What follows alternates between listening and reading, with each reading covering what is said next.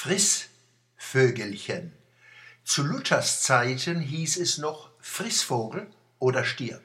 So steht es in Martin Luthers Sprichwörtersammlung von 1530. Zitat: Wie du willst, Vogelin, willst du nicht essen, so stirb.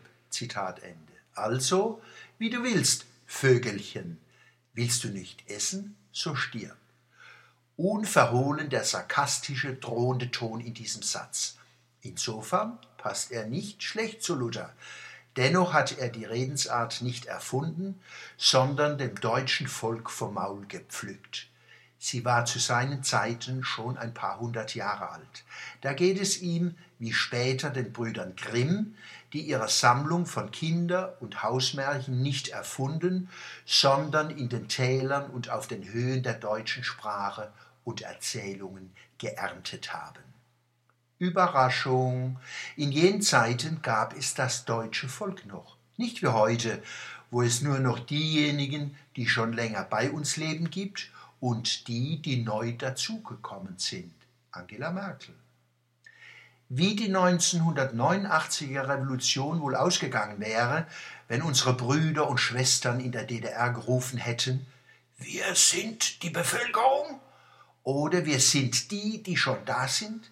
Wir auch, hätte Stasi-Chef Erich Mielke geantwortet, sich ins Fäustchen gelacht und treuherzig versichert, wir sind euch immer ganz nah, ich liebe euch doch alle.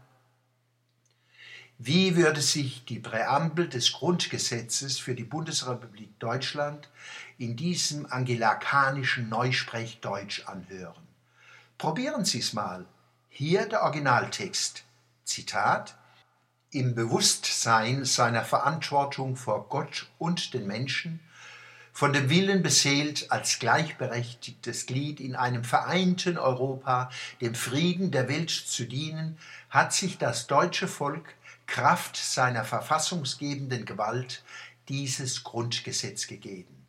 Die Deutschen in den Ländern Baden-Württemberg, Bayern, Berlin, Brandenburg, Bremen, Hamburg, Hessen, Mecklenburg-Vorpommern, Niedersachsen, Nordrhein-Westfalen, Rheinland-Pfalz, Saarland, Sachsen, Sachsen-Anhalt, Schleswig-Holstein und Thüringen haben in freier Selbstbestimmung die Einheit und Freiheit Deutschlands vollendet.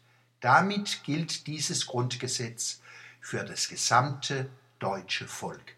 Zitat Ende.